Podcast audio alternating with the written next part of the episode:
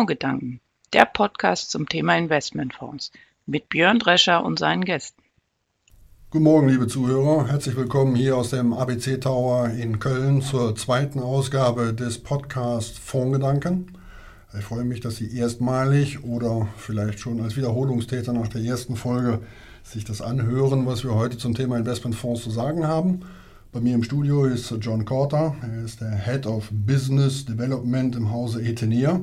Ähm, Im ersten Podcast hatte ich angekündigt, John, wir duzen uns, das sagen wir vielleicht gleich dazu, kennen uns schon viele Jahre, dass du heute unser erster externer Gesprächspartner im Podcast sein könntest. Ähm, werde ich gleich mal als allererstes fragen, was so ein Head of Business Development eigentlich macht. Aber kurz vorab vielleicht noch, wie können wir interaktiv werden? Das heißt, was können Sie uns an Feedback geben zur Sendung? Ähm, oder was äh, können Sie uns an Themenvorschlägen geben, womit wir in Zukunft uns hier in diesem Podcast beschäftigen sollen? Dazu schicken Sie uns doch bitte E-Mails bei Zeiten an die E-Mail-Adresse podcast@fondgedanken.de.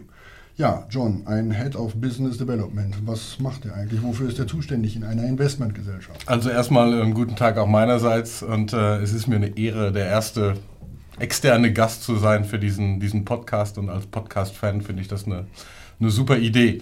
Ja, was macht ein Head of Business Development? Ähm, er kümmert sich um das äh, gesamte Team äh, der Etenea, äh, die unsere Vertriebspartner betreut und zwar über alle Segmente hinweg und das in ganz Deutschland, äh, teilweise in Österreich, in der Schweiz und in Italien auch, also in, den, in vielen der Ländern, wo wir, wo wir aktiv sind.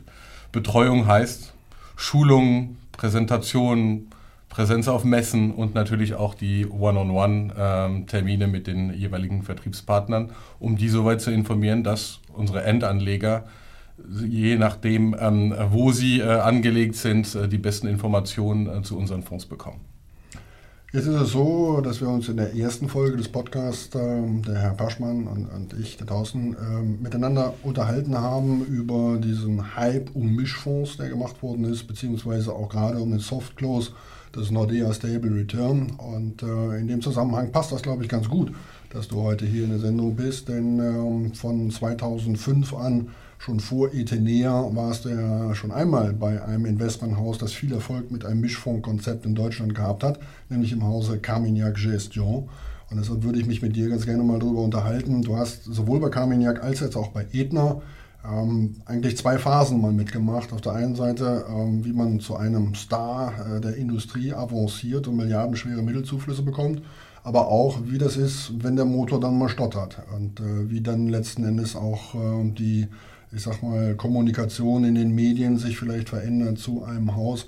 Ähm, wenn du uns vielleicht mal ein bisschen aus der Carmignac-Zeit erzählst, als der Patrimoine so zum, zum milliardenschweren Blockbuster in Deutschland geworden ist, ähm, so, eine, so eine Phase, gibt es da so ein paar Anekdoten, wo du sagst, an denen kann man einfach mal festmachen, wie, wie dieser, dieser Wahnsinn damals war ähm, im Absatz. Ja, das kann man, das kann man. Also die, die, zu dem Erfolg eines Blockbusters gehört ähm, unter anderem auch ein bisschen Glück dazu. Äh, zur damaligen Zeit, äh, das war äh, 2008, äh, kannten uns eigentlich die allerwenigsten. Nur äh, hatten wir, sagen wir mal, doppeltes Glück. Das eine war die Lehman-Krise und das andere war die Einführung der Abgeltungssteuer im Januar 2009. Ähm, Im Jahr 2008 haben sich viele Gesellschaften auch im Mischfondsbereich, der so langsam im, im Kommen war, so aufgestellt, dass sie ähm, äh, viele Leute eingestellt haben, um eben Produkte zu pushen, die für die Abgeltungssteuer ähm, äh, oder Abgeltungssteuer gerecht waren, in die man investieren konnte, bevor die Abgeltungssteuer eingeführt wurde. Ähm, wir hatten den Vorteil, dass wir einen, einen Fonds hatten, der eine, eine Geschichte von über 20 Jahren hatte und eine erfolgreiche Geschichte hatte. Ähm, und dem, in dem Sinne mussten wir auch kein neues Produkt ein, äh, auflegen und, äh, und uns äh, dementsprechend positionieren. Wir mussten einfach nur über ein gutes Produkt verstärkt reden. Und das ist eben der, auch ein bisschen der, der, der Grundstein des Erfolges. Es ist schön und gut, wenn man einen guten Fonds hat.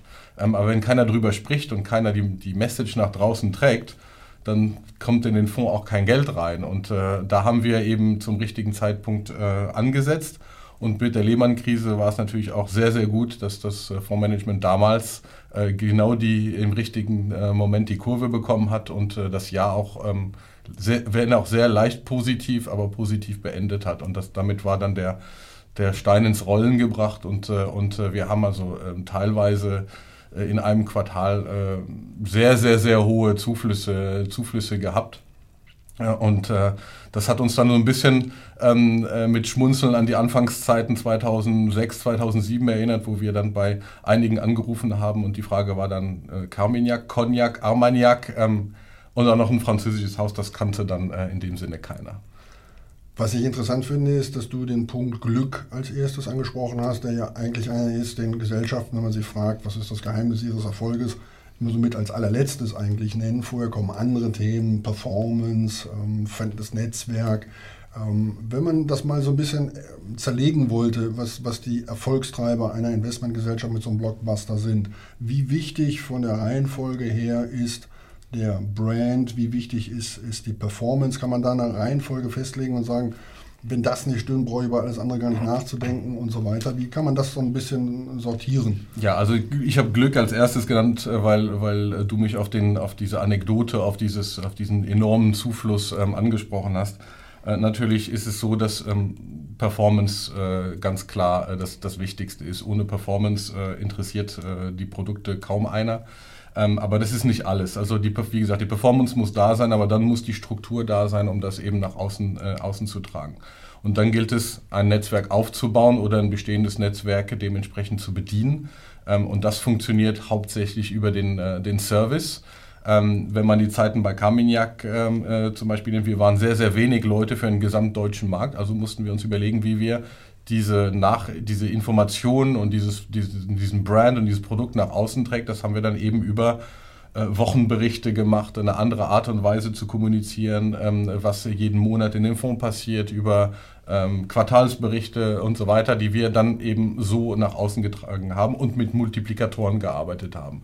Ähm, der Service ist dementsprechend dann auch wichtig und das haben wir jetzt in, bei, bei Etenea. Wir sind halt ein deutlich größeres Team für Deutschland, weil das Ziel ist, in guten wie aber auch in schlechten Zeiten nah an unseren Vertriebspartnern äh, dran zu sein. Und wir wollen absolut verhindern, dass uns jemand anruft und sagt, wir brauchen jetzt mal eine Information, was ist eigentlich bei euch los? Und wir müssen sagen, wir haben leider keine Zeit, wir können jetzt mal nicht vorbeikommen. Das wollen wir absolut äh, verhindern. Und der letzte Punkt, der uns auch sehr, sehr wichtig ist, ist die Transparenz. Also man muss mit offenen Karten spielen, weil sonst ähm, verliert man sehr, sehr schnell die Glaubwürdigkeit. Und das ist für in, in, in schlechten Phasen auf jeden Fall ähm, sehr, sehr, sehr schwierig. Ich finde das interessant, dass du das mit den Berichten ansprichst. Ich habe auch den Eindruck, dass seit Madoff äh, im Zuge der Finanzkrise auch das Interesse am Reporting, das heißt, wie entsteht eine Performance, äh, wesentlich größer geworden ist als früher. Ähm, kannst du das aus deinen Gesprächen bestätigen? Wie wichtig ist den Leuten zu verstehen, wie eine gute Performance gemacht worden ist? Es ist extrem, äh, extrem wichtig und ähm, vor allem jetzt auch äh, mit den ganzen sozialen Medien, Medien Internet, der, der Informationsfluss ist so groß geworden, dass natürlich auch unsere Vertriebspartner dementsprechend spezialisiert, spezialisierter werden und auch die Endanleger ähm, deutlich mehr Info mit, mit, mehr Informationen umgehen können und dann dementsprechend auch fordernd werden und genau wissen wollen, wie stellt sich eigentlich diese Performance zusammen, wo kommt die her, wo kommen die Verluste her und da muss man ganz einfach erklären und das geht nicht nur mit Worten, das geht hauptsächlich auch über Zahlen. Und das, dementsprechend ist das Reporting umso wichtiger geworden. Ja. Nächster Aspekt wäre wahrscheinlich das Thema Brand. Du hast eben selber gesagt, Carmignac haben viele vielleicht auch für französischen Weichkäse am Anfang gehalten. Es war nicht so, dass man am Anfang sagen konnte, mit dem Namen Carmignac öffne ich mit Türen, sondern ähm, die Brands sind entstanden über den Track Record, über die Absatzerfolge, dass es in den Medien gespielt worden ist. Was kann ein Haus tun, um in einer solchen Phase sein Brand möglichst nachhaltig zu, zu stärken? Also nachhaltig kann es nur gestärkt werden, indem man Präsenz zeigt, indem man ähm, draußen ist, indem man mit den Medien arbeitet, indem man eine einfache Message, wie man so schön sagt, ähm, nach, nach draußen trägt und einfach das vertritt, wofür man steht oder was man auch ähm, äh, in den Medien, in Werbung ähm, und auch beim Kunden und auf der Bühne vertritt und wofür man steht. Ich würde das, äh, die letzte Nachfrage zu diesem Thema vielleicht auch schon als Überleitung auf das nächste Themengebiet, über das ich gerne mit dir sprechen würde, nutzen. Wir haben jetzt noch nicht über die Person des Fondsmanagers und des in diesen beiden Fällen sogar Edna und Carmen Jack ja auch gleichzeitig Frontmanns des Unternehmens zu sprechen.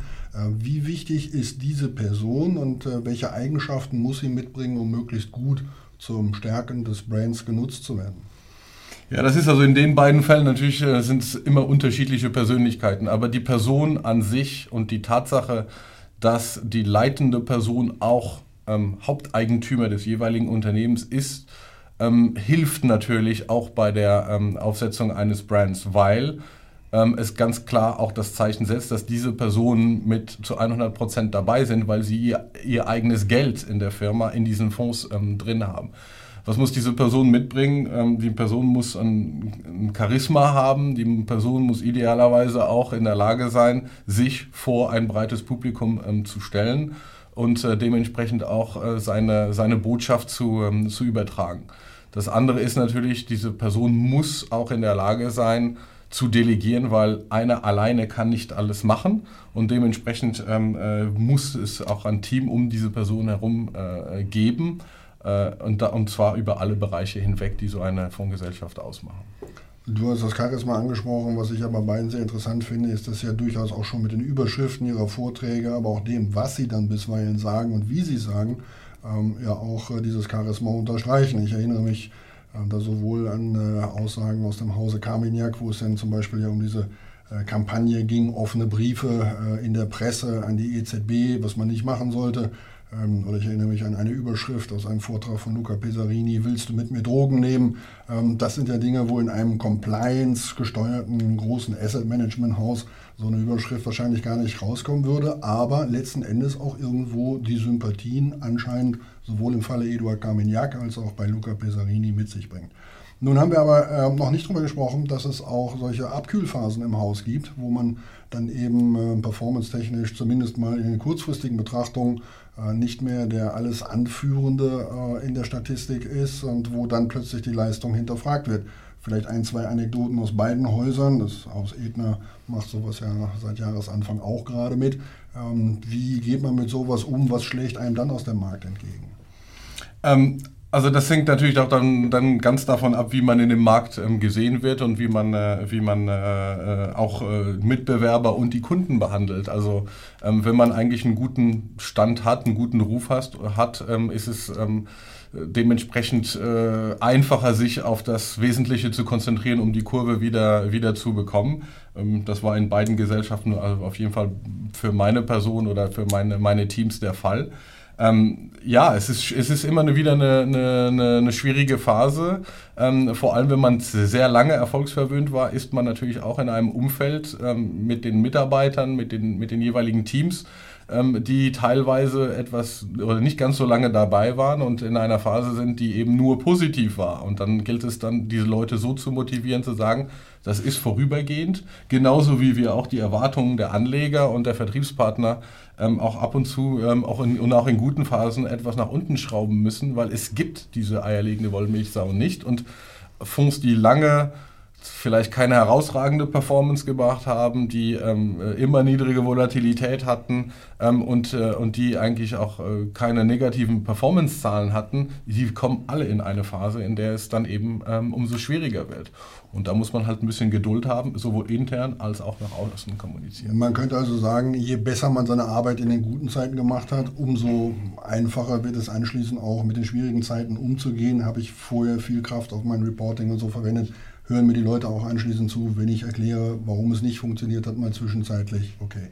Ich habe eben gesagt, ich würde die Person des Fondsmanagers gerne nutzen, um auf das nächste Thema überzulenken. Ähm, wir versuchen ja auch immer so ein bisschen die Medienlandschaft zu streifen, zu sagen, was sind die Schlagzeilen der letzten Wochen und Monate. Ähm, da gab es eine, wie ich finde, sehr bemerkenswerte, eine Studie, äh, die aus den USA kam, man hat dort 4000 äh, Aktienfonds äh, in einer Langfriststudie, 22 Jahre, sich die Track Records angeschaut und ausgewertet. Und hat man versucht zu systematisieren, von wie vielen Fondsmanagern diese Fonds gemanagt werden. Sind das Einzelfondsmanager, die die komplette Verantwortung für den Fonds hatten? Hat man sich die geteilt, dass es zwei oder drei waren? Ähm, oder war es vielleicht sogar wirklich ein, ein Teamansatz, der nicht unbedingt zwingend ein Kollektivansatz sein muss, aber sein kann. Und ähm, die Studie kommt für sich zu dem Schluss, dass äh, Single-Fonds-Manager geführte Fonds am Ende, zumindest statistisch gesehen, erfolgreicher sind als die, die von mehreren geführt werden. Ähm, gegenüber einem Fonds, der von zweien gemanagt wird, sagt man ungefähr 0,4 Prozent äh, seien die anderen Fonds statistisch besser gewesen, statt gegenüber dem Team sogar 1,2 Prozent pro Jahr. Gefühlt scheint da was dran zu sein, nicht nur in dieser statistischen Geschichte, sondern es kommt einem auch so vor. Ähm, würde es dir logisch erscheinen, dass es so ist und worauf führst du es wenn zurück? Also ich will es nicht als logisch bezeichnen. Ähm, ich bin da immer ein bisschen vorsichtig bei solchen Studien. Äh, einerseits ist es äh, offensichtlich eine amerikanische Studie. Ich würd, mich würde mal interessieren, wie das in Europa aussieht. Ähm, allein weil es eine, ein anderer Markt ist, eine andere Mentalität ist. Äh, die Anleger sind, haben ganz andere Erwartungen und gehen mit Geld auch ganz anders um. Ähm, aber grundsätzlich ist es so, ähm, man, man geht wahrscheinlich die Gefahr ein, zu viele Köche verderben den Brei. Ähm, wobei man dann auch sagen muss, wie groß ist der Fonds, wenn der von mehreren Personen ähm, gemanagt wird. Also ein kleiner Fonds, der von zwei Personen gemanagt wird, ähm, kann ähm, effizienter äh, gemanagt werden als ein großer mit fünf Personen. Ähm, ist, natürlich, ist, ist natürlich auch richtig. Es ist bei der, je größer die Verantwortung ist, ähm, es muss einer irgendwann da sein, äh, auch wenn es ein Teamansatz ist, der die Endentscheidung trifft ähm, weil es wird keine, es ist keine demokratische Entscheidung ähm, äh, grundsätzlich. Das ist bei drei Personen in, in, in einem Fonds einfacher, da kann man einfach einen Konsens finden. Wenn sechs Personen im Team sind, dann wird es auf jeden Fall schon mal schwieriger und dann braucht man jemanden, der die Entscheidung trifft. Also ich würde das gar nicht so trennen, ein Einzelner, der alles macht, ähm, und das ist im Mischfondsbereich erst recht schwierig, ähm, weil es, es gibt nicht den perfekten Allrounder, der äh, jede einzelne Aktie ähm, sich raussuchen kann, jede einzelne Anleihe und zudem auch noch die Allokation, eventuell, eventuell auch noch die Währung, Ab, Währungsabsicherung. Das geht nicht ohne Team.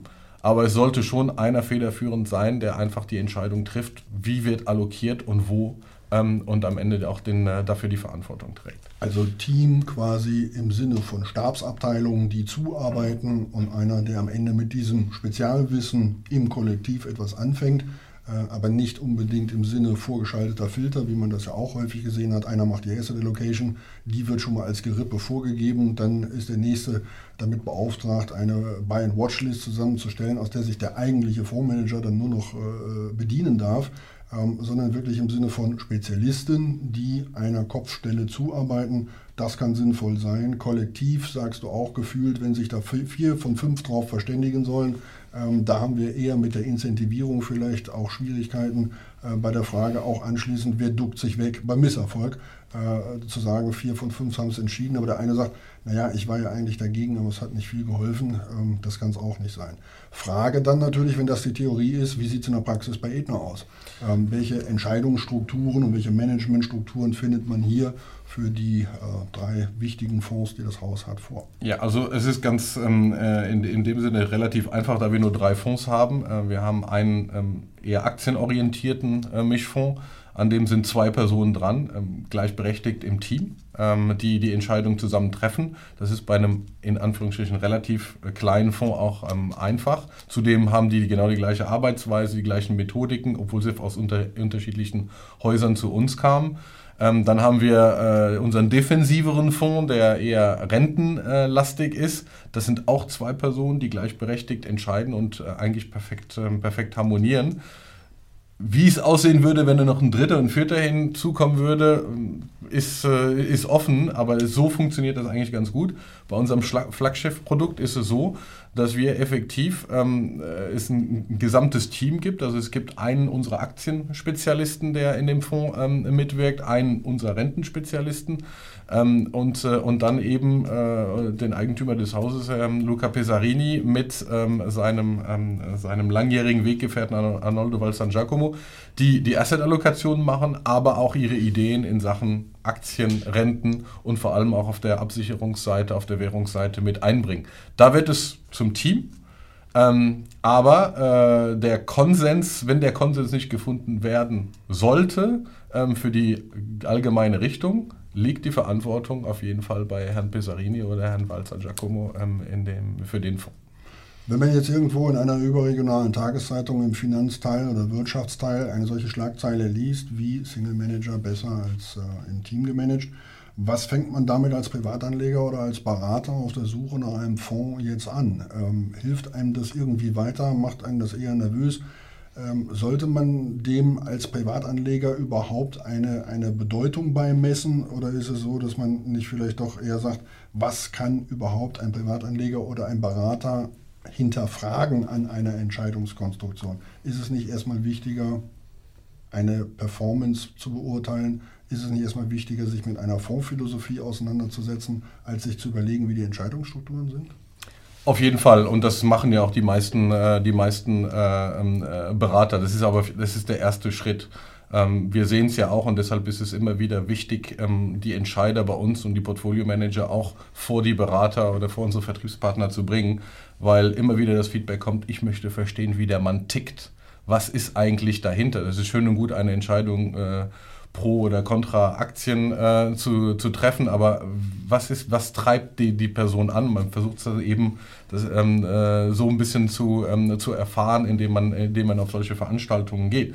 Dann liegt es natürlich am Berater, seinen Endanleger auch dieses, diesen Eindruck äh, und die nackten Fakten dementsprechend zu, ähm, zu liefern, um, um, das, um die Argumente zu haben. Aber die Entscheidungsstruktur kommt dann als zweite, ähm, zweite Phase, weil man merkt vor allem in dieser trans immer transparenteren Welt, ähm, dass die wenigstens die sogenannte Blackbox akzeptieren. Und dann muss man eben als Fondsgesellschaft auch nach außen kommunizieren, wer ist eigentlich dahinter und wie werden Entscheidungen ähm, im, im Hause getroffen, ohne alles offen zu legen. So ein bisschen Mysterium sollte dabei sein. Ähm, äh, das, äh, das gehört ähm, auf jeden Fall dazu, weil es ist auch ein bisschen so eine, dieser, dieser artistische Freiraum des, äh, des Fondsmanagers auf Basis seiner Erfahrung. Da kann man auch nicht alles erklären und nicht alles an, an einem strikten Prozess nachweisen. Ja, ähm, was mit Sicherheit äh, wir mal so stehen lassen können. Äh, die Frage, die sich in dem Zusammenhang allerdings noch aufdrängt, ist die, Glaubst du, dass eine Gesellschaft in der Lage ist, etwas anderes darzustellen, als innen drin gelebt wird? Das heißt, ist man überhaupt in der Lage, als Berater oder als Anleger das, was einem gesagt wird, wie die Entscheidungsstruktur im Hause ist, so, ähm, ich sag mal, von der Plausibilität her zu hinterfragen, dass man auf die Wahrheit stößen, stoßen würde? Oder glaubst du, man kann auch als Investmentgesellschaft sagen, wir machen das hier drin so und tatsächlich wird es ganz anders gemacht und es würde auch nicht rauskommen? Sowohl als auch. Also ähm, die, die, die Tatsache ist, dass man äh, nicht immer alles erklären muss. Ähm, äh, macht äh, keiner, äh, kein Berater auch, äh, auch seinen Kunden gegenüber, ähm, glaube ich. Aber ich, wir sind inzwischen, also wir sind so weit, dass wir eigentlich auch, wenn einer fragt, er auch eine Antwort, äh, eine Antwort bekommt. Die Frage ist, wie nah ist das jetzt an der Wahrheit? ähm, ist äh, Ermessens, ist, liegt im, im, im, Ermessensgrad des jeweiligen, der fragt, oder des, des, des, des äh, desjenigen, der, der antwortet. Aber ähm, 100% Transparenz, ich bin da ganz offen, wird es wahrscheinlich nie geben und bei keiner Gesellschaft. Ähm, wir machen keinen Tag der offenen Tür, also von daher ähm, äh, Transparenz ist auf jeden Fall gegeben, soweit es geht. Wenn man sich im Augenblick mal in der Medienlandschaft umschaut oder auch in der Finanzindustrie, dann hat Fonds durchaus eine wachsende Bedeutung. Ähm, wir hätten uns wahrscheinlich alle nicht träumen lassen, dass die Union Investment mal Werbung für Sparpläne, für Fondssparpläne ähm, zur besten Sendezeit vor der Tagesschau macht. Ähm, und auch in den Bankfilialen, das kann man sehen, hat Fonds in einem Niedrigzinsumfeld, in dem andere Produkte äh, für die Bank weniger attraktiv geworden sind oder sich nicht mehr platzieren lassen, ähm, ist die Fondsidee doch stärker im Kommen. Trotzdem wenn wir auf die Absatzzahlen vom äh, Bundesverband Deutscher Investmentgesellschaften Ende Juli schauen, ähm, dann muss man sagen, liegen wir weit, weit hinter den Zahlen, die wir letztes Jahr um diese Zeit hätten sehen können, nach äh, der Betrachtungszeit Ende Juli. Ähm, wir haben jetzt 3,8 Milliarden. Das war damals, äh, wenn ich es richtig in Erinnerung habe, mehr als das Dreifache. Zum Jahresende waren wir auf jeden Fall dick im zweistelligen Milliardenbereich an Mittelzuflüssen in Publikumsfonds. Nicht in Spezialfonds, sondern schon in die Publikumsfonds. Woran liegt das? Ähm, worauf führst du das zurück? Und ist das, ist das ein Trend oder ähm, ist das ein, ich sag mal, zeitlich begrenztes Phänomen anscheinend? Also ich würde es als zeitlich begrenztes Phänomen ähm, nennen. Ähm, die Gründe dafür äh, sind einerseits ähm, ist das Mischfondsangebot in, über die letzten Jahre extrem ähm, gewachsen. Und äh, sagen wir mal, nicht alle liefern ihre Zahlen dem BVI. Ähm, heißt, wenn diejenigen, die ihre Zahlen dem, dem BVI, ich, ich rede jetzt über den Mischfondsbereich, liefern, ähm, ein, schlechten, ein schlechtes Jahr hatten und dazu zähle ich, äh, zähle ich uns auch, also zumindest das, äh, der Jahresanfang war, war alles andere als gut. Diese Abflüsse, die da, die da stattfinden, fließen verteilt in mehrere andere Mischfonds ähm, rein. Also zum Teil, weil ein anderer Teil wird meistens gar nicht mehr angelegt, also von dem, was wir so in Erfahrung bringen. Ähm, ist, Im Moment sind die Anleger eher, eher vorsichtig, aber da kommen wir gleich dazu. Ähm, wenn diese Neuverteilung in andere Mischfonds aber in, bei Gesellschaften oder in Fonds geschieht, die nicht im BVI erfasst werden, dann haben wir automatisch einen, eine Reduzierung der, der Absatzzahlen ähm, im, im Publikumsfondsbereich. Das ist ein, ein, äh, ein, ein, der erste Punkt. Der andere Punkt ist, ist glaub, es hat in den letzten Jahren ähm, in vier Monaten kaum äh, Situationen innerhalb von vier Monaten gegeben, wo zwei Rückschläge an den Märkten so heftig waren wie 24. August in 2015 und dann die erste Januarwoche dieses Jahr, beides äh, durch, in, durch China, ähm, äh, durch, die, durch die leichte China-Krise. Äh, das verunsichert, äh, verunsichert den Endanleger. Wenn dementsprechend dann auch noch äh, einige, äh, einige Produkte enttäuschen, dann wird sich erstmal zurückgezogen. Und das, diese zwei Rückschläge haben, glaube ich, der, der Fondsindustrie wehgetan. Wobei ich ganz klaren Trend Richtung Fonds sehe und immer mehr über Fonds gesprochen wird. Das haben wir die letzten 10, 15 Jahre ganz klar vermisst. Es ist ein Trend da und dementsprechend wird das auch wiederkommen, ähm, wenn die Märkte sich hoffentlich mal irgendwann wieder, ne, wieder beruhigen. Aber das, wo ich mir immer die Haare raufen muss, ist, dass in solchen Marktphasen, wie du sie ja gerade richtig angesprochen hast, der Flash Crash China im August letzten Jahres und dann auch zum Jahresauftakt wieder, das sind aber doch eigentlich die Gelegenheiten, die ich nutzen müsste, um preiswerter einzukaufen und einzusteigen. Ähm, das zeigt uns doch eigentlich, dass die Marktteilnehmer immer noch sich komplett von diesem, von diesem Markt Beta abhängig machen in ihrer Betrachtung und das antizyklische Investieren immer noch nicht verstanden haben. Was könnte man tun, äh, um da noch mehr Aufklärungsarbeit zu betreiben, dass es noch mehr Leute verstehen, dass das eigentlich eine Chance ist. Ich meine, die guten, großen Vermögensverwalter, die man sich angeguckt hat, haben alle gesagt, wir haben diese Phase genutzt an den Märkten zum Nachkaufen, zum Abbau von Liquidität. Und was machen die privaten Anleger mehrheitlich? Ähm, anscheinend sie gehen eher davon und warten, äh, dass die Kurse wieder gestiegen sein werden. Was können wir tun? Ähm, ich glaube, wir können als, als Fondsindustrie äh, den ersten Schritt gehen und das ist äh, eventuell beim Berater noch stärker, wenn ähm, bei uns die Fondsmanager sagen, jetzt erst recht kaufen äh, oder wir kaufen jetzt erst recht nach. Ähm, beim Berater sagen, wir machen das gerade, wäre es nicht eine gute Idee, euren Kunden zu sagen, äh, bietet genau das Gleiche an ähm, investiert äh, jetzt. Genauso ist es bei, wenn man von der Anlagephilosophie, ähm, von, den, von den Abläufen und von den Personen und von der Performance oder der, der, über, über Jahre hinweg von einigen Produkten überzeugt ist, dass wenn diese Produkte auch mal einen kleinen Rückschlag haben, dass man auch sagen sollte, warum jetzt nicht auch in den, in den Fonds investieren, der einen kleinen Rückschlag hatte. Du hast vorhin von der Studie gesprochen. Es gibt hunderte von Studien zum, zur, zur Psychologie des, äh, des Endanlegers. Der Endanleger äh, kauft am Top und, äh, und, und verkauft, verkauft wenn es unten ist. Ähm, das wird noch etwas dauern, bis wir die Endanleger dazu bekommen, ähm, antizyklisch zu investieren. Wozu wir ja auch mit diesem Format immer beitragen wollen, ist äh, das Thema Allgemeinbildung zu Finanzthemen. Ähm, ich bitte in Zukunft immer meine Gesprächspartner, uns mal einen Link oder eine, eine Publikation oder ein Buch zu empfehlen, ähm, wo man sich auch als äh, Privatanleger weiterbilden könnte zum Themenkreis Investments im Allgemeinen und Fonds im Speziellen. Ähm, wir haben uns im Vorfeld kurz darüber unterhalten, was du mit in die Sendung bringen könntest. Ähm, du hast einen Vorschlag gemacht äh, und würde dich einfach bitten, dass du das den Zuhörern mal erklärst, ähm, wo man sich da informieren kann nach deiner Ansicht. Ja, also das, ich habe das auf Basis ähm, äh, einer kleinen Familiengeschichte gemacht. Und zwar ähm, hat mich meine, meine Tochter mal gefragt, was ich eigentlich den ganzen Tag mache und was eigentlich Fonds sind. Und ich habe äh, es versucht, ihr dann ähm, so einfach wie möglich zu erklären. Ähm, sie hat dann, wo sie meinte mir dann zu sagen, sie hätte es, sie hätte es verstanden. Ähm, Zwei Tage später äh, rief sie mich in ihr Zimmer und dann war, war aufgeschlagen auf dem, auf dem, äh, auf dem PC äh, die Internetseite investopedia.com.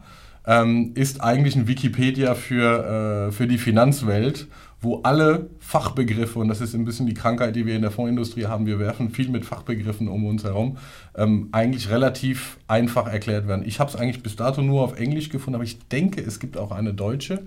Ähm, also das ist für mich ein, ein super Tipp für, äh, für den Endanleger, der einfach mal verstehen möchte, was ist Alpha, was ist Beta, was ist ein Sharp Ratio. Schauen Sie sich an, ähm, googeln Sie mal und, äh, ähm, und ich finde das ganz nützlich. John, ich weiß, ich könnte mit dir noch stundenlang weiter diskutieren. Ähm, haben wir schon zu vielen Gelegenheiten gemacht, werden wir auch wieder machen. Wir sind am Ende unseres Podcasts angekommen. Ich bedanke mich, dass du hier äh, in der heutigen ersten Folge mit externen Gästen gewesen bist bist, würde mich freuen, wenn du eines Tages wiederkommst und würde sagen den Zuhörern bis dahin, wenn Ihnen die Sendung gefallen hat, schreiben Sie es uns unter podcast.fondgedanken.de. Wenn Sie ein, zwei Themen haben, wo Sie sagen, den nächsten Studiogast bitte mal damit konfrontieren, und das hat Rescher selber was dazu sagt, will ich es gerne tun, würde mich freuen, wenn Sie da von den Möglichkeiten des Feedbacks Gebrauch machen und sage bis dahin aus dem ABC Tower, wie der Rheinländer so schön sagt, tschö.